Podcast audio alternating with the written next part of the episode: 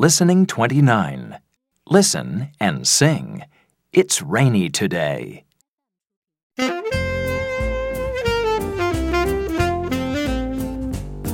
It's rainy today.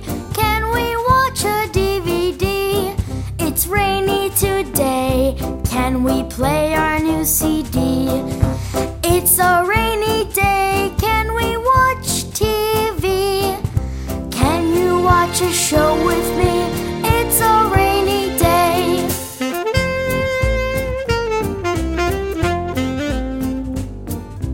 sunny today.